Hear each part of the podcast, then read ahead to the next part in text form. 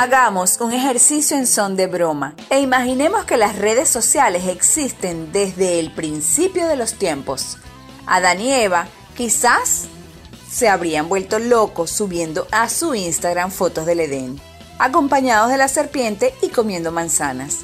Cristóbal Colón, antes de zarpar en La Niña, La Pinta y la Santa María, seguramente se habría hecho un selfie sonriendo junto a los marineros que salieron con él en dicha expedición. Napoleón Bonaparte hubiese publicado un tuit acompañado de una foto suya frente al mar que circundaba la isla de Elba, diciendo que estaba vacacionando.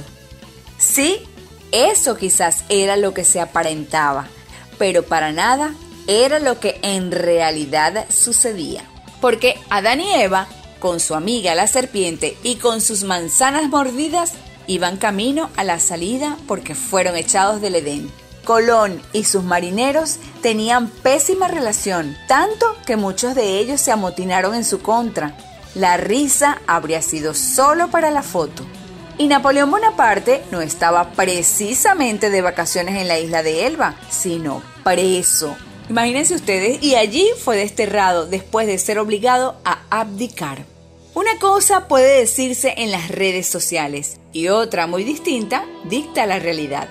¿Será que nosotros, como hace mucha gente, también presumimos la felicidad 2.0? Yo soy Mariana López y este es mi podcast. Se trata de actitud. Es innegable que para muchos vivir sin redes sociales sería imposible. Estamos conectados de tal forma que en todos los órdenes de nuestra vida debemos hacer uso de herramientas virtuales para relacionarnos con los demás.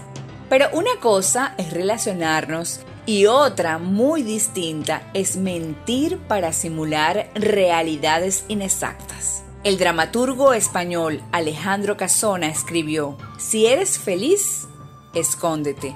No se puede andar cargando de joyas por un barrio de mendigos. No se puede pasear una felicidad como la tuya por un mundo de desgraciados.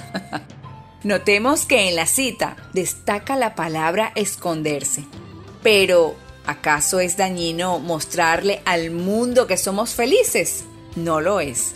Pero cuando en realidad somos felices, no necesitamos mostrárselo al mundo, porque la felicidad está ligada a factores internos, no externos. Lamentablemente, la felicidad en redes sociales muchas veces es más falsa que las sandalias de la sirenita. Suele pasar que muchas veces no somos tan feos como aparecemos en el documento de identidad ni tan felices como parecemos en las redes sociales.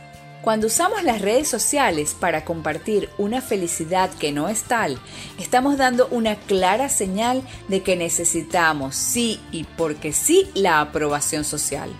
Hay deseos frenéticos de ser aceptados y cada like refuerza esa percepción. En este sentido, la Real Academia Española acogió el término postureo que define perfectamente este interés por presentar falsas apariencias. El postureo es de adoptar ciertas costumbres o actividades con el objetivo de querer aparentar o causar buena impresión a los demás, especialmente en las redes sociales. Según un estudio de la Universidad de California, percibir la alegría y el bienestar de los demás nos anima a querer alcanzar ese estado por lo que nos insta a publicar contenidos similares, produciéndose el efecto de la felicidad contagiosa. Ese no es el problema. El problema es el caos interno que genera cuando contrastamos eso que publicamos con la vida que realmente llevamos.